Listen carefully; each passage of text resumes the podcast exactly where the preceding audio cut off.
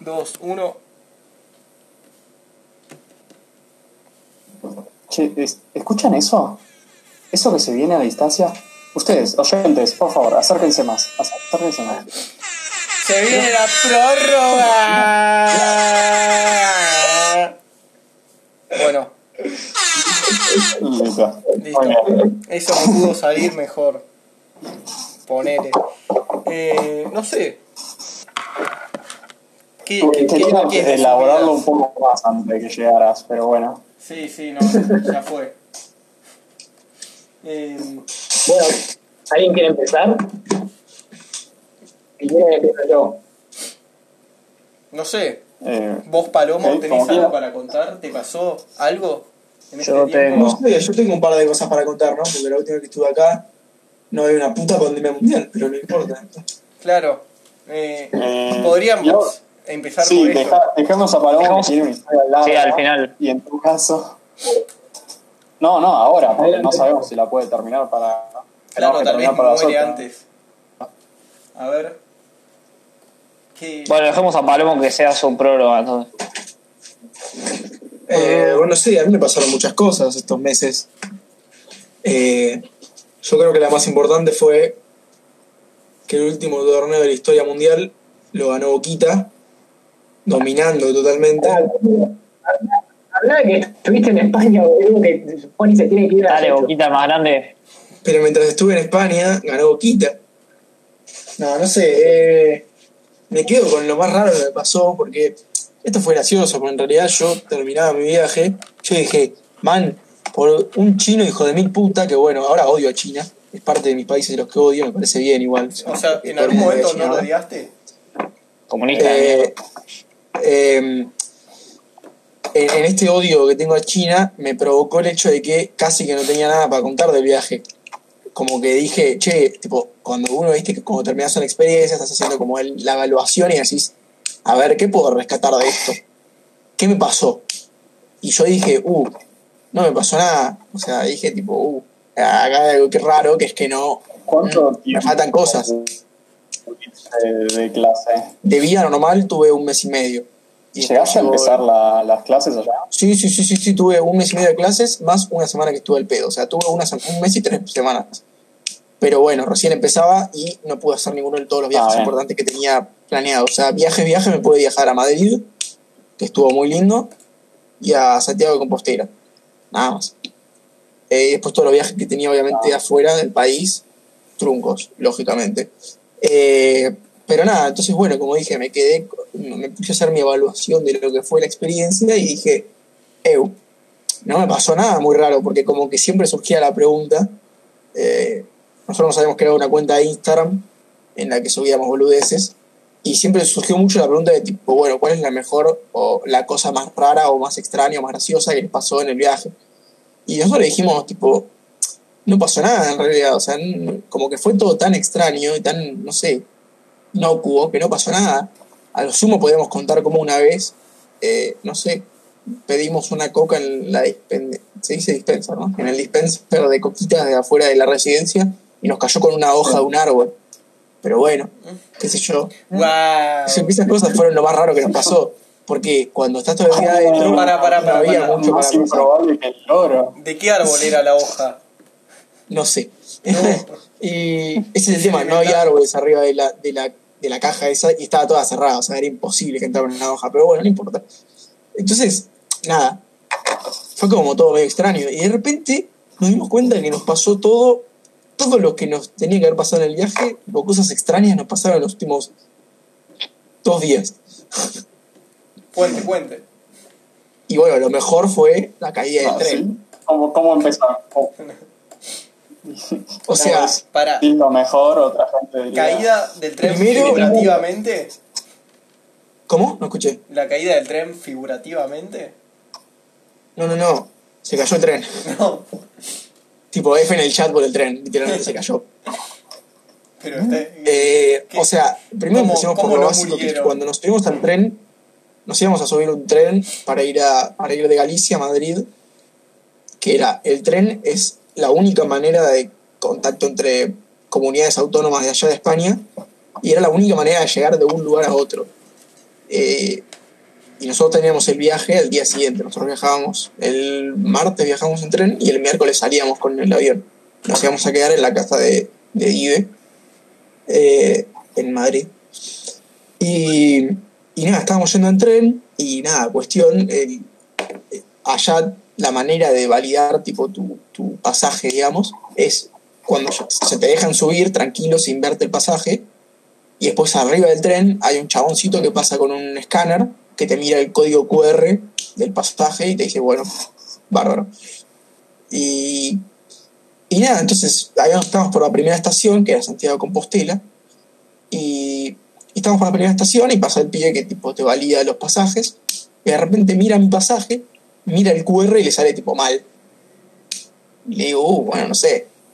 Le- el tipo se lo agrando porque lo tenía en el celular, y me, tipo de nuevo mal, como que se aparece en rojo el escáner. Y digo, uh, bueno, no sé. Entonces el chabón, tipo, me dice, abre el pasaje, mira el pasaje, y el pasaje era para el día siguiente. Para el miércoles Oh. 3 de junio. Claro, el pelotudo, Sí, yo había sacado un pasaje para el día siguiente, como un imbécil. Y chabón me dice, no hay más pasajes, tipo, tenés que bajar en la próxima. Y yo le digo, no, man, no me puedo bajar porque literalmente no llego al, avión mañana. Me tengo que volver a mi país, o sea, esto no es una, no es una posibilidad. Y nada, cuestión, problema va, problema viene, el pibe me dice, vos tranquilo que yo te lo voy a solucionar. Y fue tipo, ay, te amo.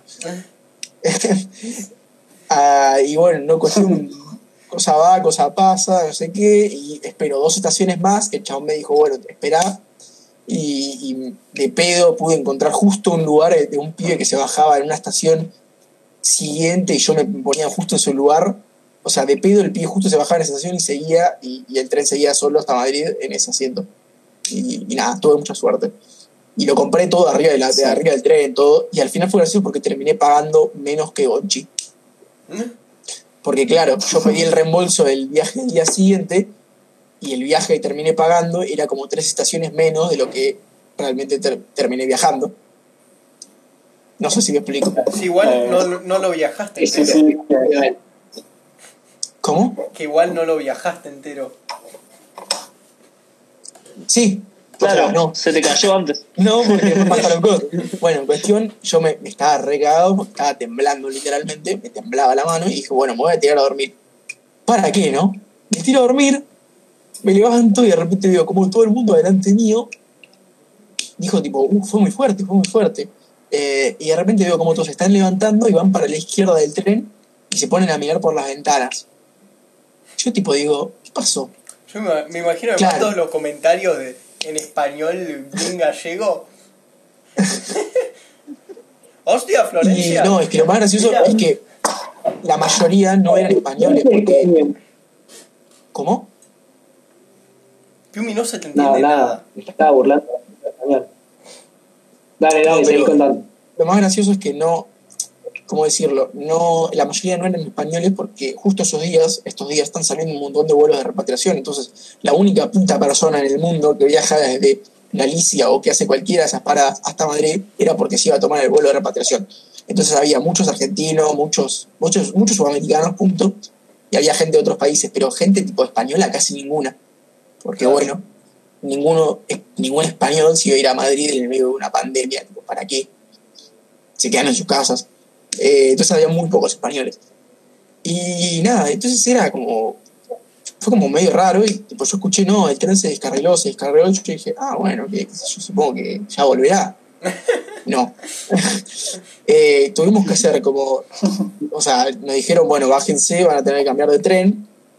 Y, y tuvimos que hacer como tres cuadras o cuatro No. cuadras con. eh, con, con las valijas en la mano, que fue el- lo peor, o sea, me terminó destruyendo el brazo porque una de mis valijas pesaba 30 kilos eh, y 30 kilos en un brazo, 11 en el otro y dos mochilas, no es muy recomendable para los brazos. Porque encima la tenías que levantar, no la, podías llevar porque Claro, tipo, que era camino. porque era piedra, o sea, la parte, o sea, nosotros fuimos como por, había como dos andenes de tren y nos bajamos de uno y en uno de esos estaba el tren chocado, entonces tuvimos que ir por el otro andén, pero el andén era todo piedra, como todos los andenes de tren, y todo el costado era piedra y todo era piedra, entonces se me hicieron mierda las valijas, tipo, las rueditas de la valija no avanzaban, y la tenías que llevar a la mano. Imagínate llevar 30 kilos en, una- en un brazo, 11 en el otro, más las dos mochilas. Eh, Por suerte está regalado, boludo. sí, Pero no importa porque ganó. No, salí. Y bueno, nos hicieron manejar como cuatro cuadras con eso, tipo, bueno, ok, y nos dijeron bastante organizados en ese sentido, o sea, dentro del hecho de que un auto se chocó contra un puto tren, eh, estaba bastante organizado y nada, y la policía siempre estuvo ahí para nosotros, tipo, nos dijeron si querían agua, tipo, te regalaban agua, tipo, pusieron un montón de aguas, eh, preguntaban todo el tiempo si había alguien que se sentía mal, si alguien quería comer algo, eh, así que nada, se sintió bien y nos terminaron llevando con un bondi a la estación más cercana de tren que se llamaba Zamora, como el equipo de Venezuela ese que juega la Libertadores siempre le va mal. Eh, y, nada, y después me terminé tomando el trencito que me llevó a Madrid, llegamos como dos horas y media tarde, pero llegamos. Y ahí pasa otra cosa graciosa que es que, bueno, esa noche la gastamos en la, en la mansión de Dive, que era excelente, tipo, era literalmente, no sé, una de las personas más ricas de España para mí, porque posta que era una mansión increíble. Y, y nada, cuestión graciosa, jugamos, nos pasamos la noche jugando un juego de mesa con eh, la gente que estaba en la casa, Gonchi y yo, y bueno, y toda la gente de la casa, que eran una chilena, su primo y las dos hijas de los dueños, con él. Y Sí. nada, jugamos repanchos, bien, y al día siguiente nos cuenta Dive, no, porque nos mandamos a hacer unos estudios del, del COVID, porque, porque el, cha- el dueño de la casa, ponele, tipo, el, el- el- sí, no, el dueño de la casa no, el dueño de la casa, eh, el que manejaba todo, eh, era el- había tenido COVID hace creo que dos o tres meses, cuando recién empezaba la, la cuestión allá fuerte en Madrid. Y nada, entonces por las dudas se lo pasaba, tipo, se lo hicieron, se hicieron el estudio este, que encima salía carísimo, se lo hicieron a toda la familia. Y nada, bueno, a Dive por suerte le dio negativo y todo, pero a una de las minas, eh, a la chilena, eh, con la que jugamos al, con la que jugamos juego de mesa la noche anterior, le dio positivo. Oh, Entonces, nada, tuvimos toda la noche con una mina que tenía coronavirus. ¿Quién está haciendo ese ruido? Porra, me parece. ¿Qué cosa? Eh, Es tipo- estás haciendo un ruido recién. Y, y nada, No, no y después, bueno, y después, eh, nada, por fin llegamos al avión y después de estar como seis o siete horas esperando en Baraja hasta que saliera el avión, nos subimos al avión, después estuvimos dos horas y media esperando a que saliera el avión, tipo subidos en el avión, pero sin arrancar porque nos hacían firmar cosas, nos hacían tomarnos la temperatura a todos, una pata en los huevos.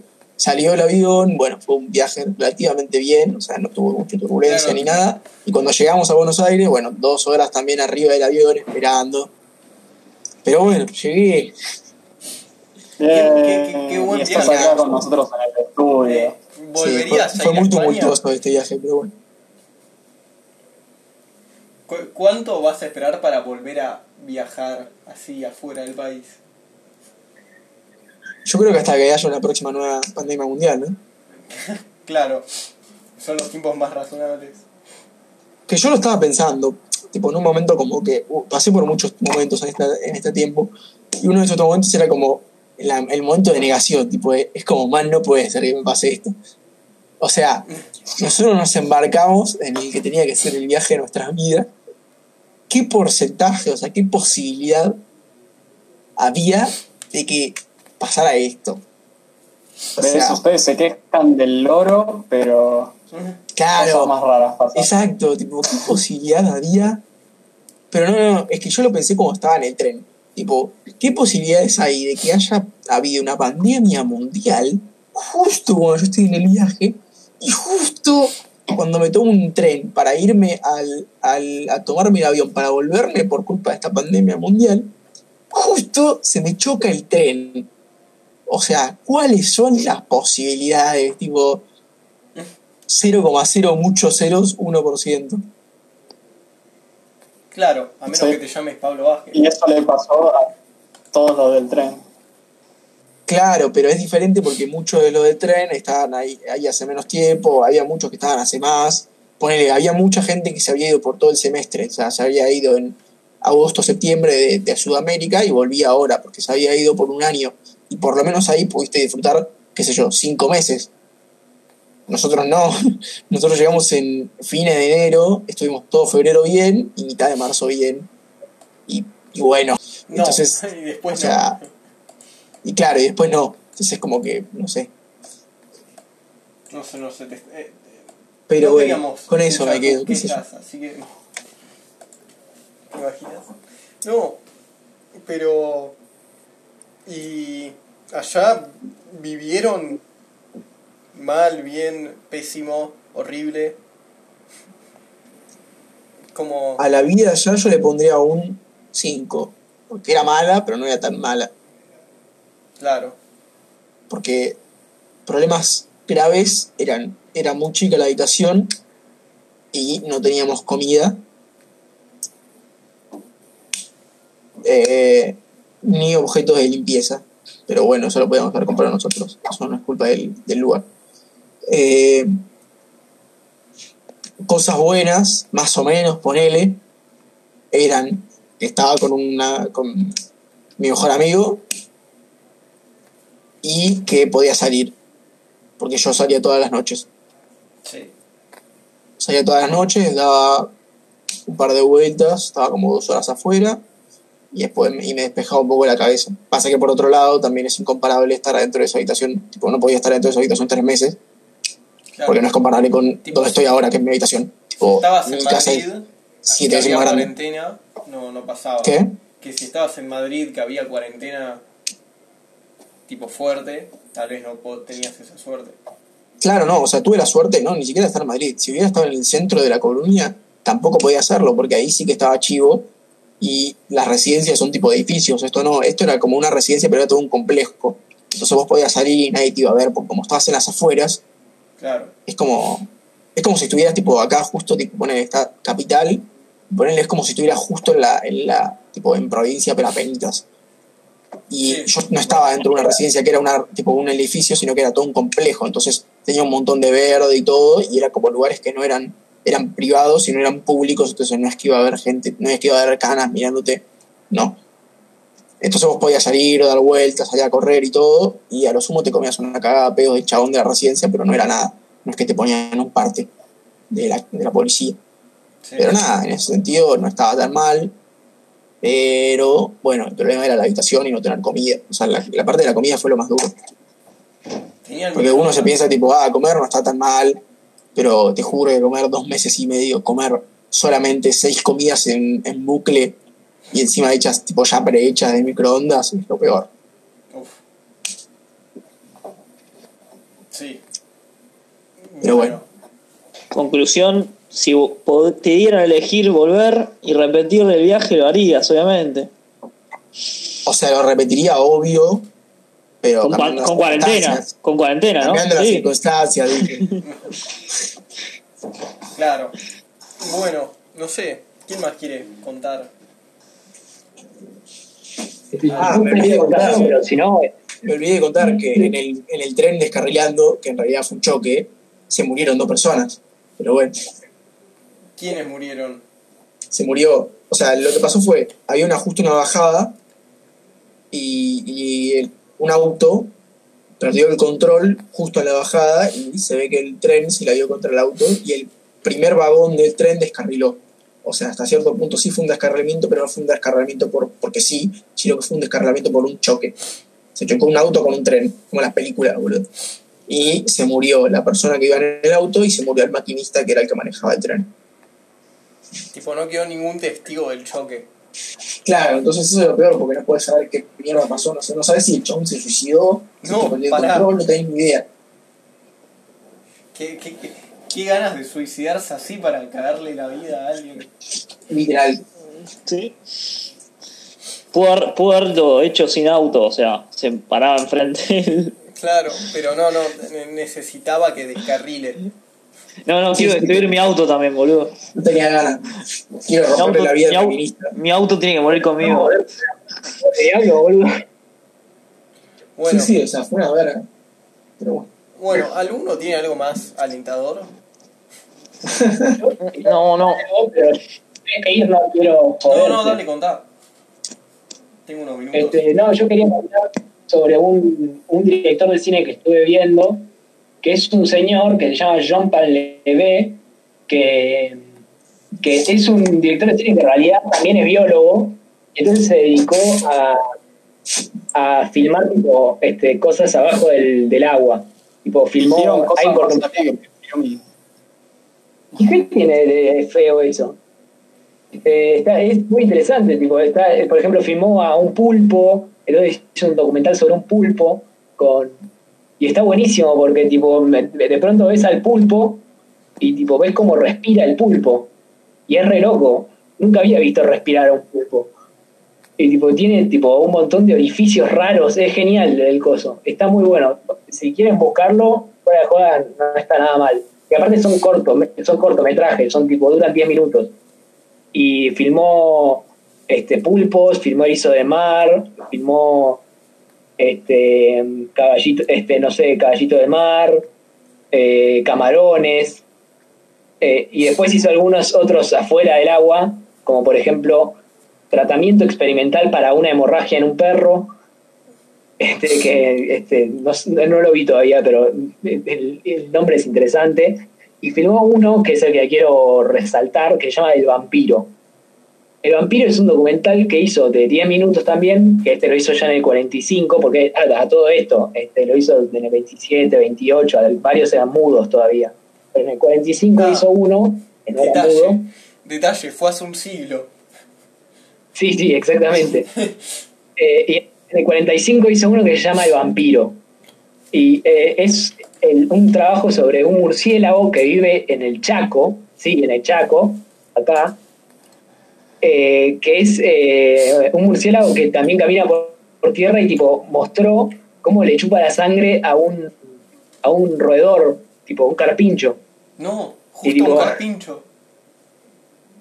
El Claro, mejor entonces va- animal del país. lo, y tipo lo, lo, lo chupa, lo, lo chupa, ¿no? Así, todo bien, y lo muerde y, y se ve que la lengua tiene como un analgésico, y tipo lo, lo- lo muerde y tipo le va chupando la sangre. Es espectacular. Y, y nada, me gustó, me gustó el tipo, me pareció re interesante. Y eh, me, me dio gracia que también su último cortometraje es del 82, cuando ya estaba viejito. Y, y es, eh, eh, es Las Palomas de en la Plaza, y tipo filmó las, su- las palomas en la plaza de, de París. Bueno, Podría haber sido un poco más original de viejo. O sea, ¿Qué te pasa? Oh, soy viejo, entonces alimento a las palomas en la plaza. Ay, soy re original. No, pero no estaba alimentándolas, solamente las filmó. Peor. no, Por algo conocí a las palomas. no, pará, Y pará. también hizo uno que se llama uno, uno, uno que se llama La vida amorosa del pulpo. Y tipo muestra cómo los pulpos cogen. O después está Para, para, para. Era- para mí era medio morboso. Eso es Sofía. Sos demasiado inocente. No, no pero pará.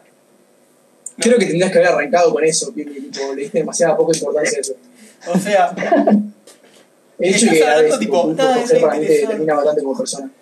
un loquito que filma pulpos porque le gustan los pulpos y los filma. Yo, yo, yo No, digo cómo pibe, es el, es el primero que hizo el hentai. Sí, boludo. Es un predecesor del. Del hentai. Eh, Es por, por culpa de él, es, es su culpa, tenemos al culpable. ya está. Eh, ya murió, me decís, Piumi, y si no, vamos a matarlo. Eh, sí, murió en el 89. Le Me hacemos parece que el sus 82 estaba se viejito, me convierten en- sí, se Claro. Hacemos que sus miembros se convierten en tentáculos. ¿Qué carajo? Bueno, eh, yo tenía algo para contar también, pero lo, con- lo cuento en la que sigue. Ok. Ah, Piumi no, yo también. Piumi no tiene nada de, Para para, Piumi no tiene nada para recomendar de Cita Rosa. Ya no, ¿no? Si quieren, les recomiendo, pero No, sé que no Liu quieren. siempre va a tener algo para Que me recomendar. odian. ¿Qué? ¿Por qué? ¿Qué decís? ¿Es solo porque le gusta Citarrosa? Solo porque no para de chuparle la pija cada vez que hablo con él, pero bueno. Pará, pará. ¿Vos por qué querés contar? Yo porque lo mío era largo. Eh, no, vi la nueva película de Spike Lee en Netflix, siguiendo con tema a ver. de cine. Y. Sí, para que la gente que le interesa es la primera película que, que, que como que parece que puede aparecer en los Oscars y por eso, por eso la gente está bastante viéndola. ¿Cómo se Eh, llama? No, está que se llama The Five Bloods, o sea, los cinco sangres. Eso se trata sobre unos veteranos afroamericanos de la guerra de Vietnam que vuelven para buscar los restos de su general que murió ahí. Y está, está, está muy buena porque es, o sea, es, se nota que Spike Lee tiene, tiene pasión sobre los temas que, que transmite durante en la película y todas las mejores películas de Spike Lee son, tienen esa pasión sobre los temas que Bueno. como eh, Do the Right Thing, eh, Black Classman hace un par de años, Malcolm X, Sí. esas películas generalmente Eh, son eh, Sí, son temas que Spike Lee es muy pasional y se, tiene opiniones muy fuertes. Y, y entonces esto tiene eso, o sea que sí, eso, eso puede que, eso es de los ingredientes que tienen las películas más grandes. Dura dos horas y media, o sea, es muy larga, Bien. pero, o sea, es, es porque es eh, los temas que trata, necesita construirlos y necesita eh, eh, explorarlos porque necesita transmitir la amistad de estos pibes, tiene que volver, tiene que transmitir cosas del pasado. Eh, Bueno. ¿Vos recomendás verla sí, entonces? no, encima con todos los temas de que está pasando ahora en Estados Unidos, no me sorprendería que los Oscars decidieran darle, Claro. porque no ha ganado nada Spike Lee, o sea, gan- ganó por guion hace un par de años, pero ¿a quién le importa eso? Entonces, Claro. sí. Y encima hace Do the Right Thing, que mucha gente considera la mejor película de 1989, no estuvo ni nominada. Yo tengo una pregunta. Y, Eh, cuál. ¿Vieron Sí. lo de los, lo de los, los caracteres que tiene que cumplir una película para presentarse los Oscars? ¿Eso es verdad o es fake news? ¿Cómo, cómo, cómo? Que no sé si vieron que salió una noticia que decía que eh, las películas que querían presentarse o querían ganar algo en los Oscars tenían que cumplir con ciertos caracteres nivel y presentar cierta cantidad de gente de, de diferentes razas y todo. No sé si es fake news o Eh, no, no, no, es, es, es, eh, no, es, mira, lo que pasa es que expandieron la cantidad eh, de nominados. Antes podía ser hasta 10, pero necesitaba una cierta cantidad de votos, ¿no? Ahora va a ser seguro 10, van a ser 10 todos los años. Y la idea detrás de esta decisión es intentar eh, buscar, nominar películas desde muchos puntos de vista y muchos, eh, como se dice, muchas eh, distintas, de distinta gente, hechas Sí. de distintas, eh, sí, no me, backgrounds, o sea, sí, Sí, Contexto, sí. diverso. claro, porque, claro, no, vos decís porque, porque, no, bueno, eso, no, no, sí, no diverso porque por no es que tiene que raza. ser mucho, tiene que tener uno de esto, uno de esto, uno de estos, no, Sí, porque sí, sí, si no, no. justo el año pasado para, ganó- y claro, justo el año pasado ganó Parasite. Parasite son todos coreanos blancos, no es que no iba a ser nominada porque fueran coreanos blancos. Claro. Bueno. Eh, No, eh, última cosa, eh, el que de los actores, que son todos muy buenos, todos actúan bien, hay uno que se llama Del Rol Lindo, que es de- el rol típico que es para brillar, que es el, y lo hace muy bien, y po- po- probablemente esté nominado para un montón de cosas. Muy bien. Así que le prestamos atención a ese. Sí, sí, no, no, no, no, no es que no puedan prestarle atención Ah, a esto. bien. es- Está, está en su cara. Perfecto, perfecto. Bueno, yo iba a hablar de que Bueno, empecé a leer eh, A Brief History of Time, la que escribió Stephen Hawking, un libro, sí. y Sí. quería contar lo que flashea del espacio-tiempo un poco, pero mejor lo dejo para la próxima, A ver. porque Ok, Ok, ok. no, no, Claro. es, es un, es un teaser. Es como lo deja ahí, como claro, si quieren saberlo, sí, es en el próximo. Exacto. y en el próximo voy a decir que en realidad era relativo. Bueno, entonces... Oh. Nos encontramos en el episodio número 42. No, no, el número 42 podcast, 42. perdón, se llama. Sí. Eh, Nos encontramos en el 42. y les mandamos un abra... 40 segundos. abrazo.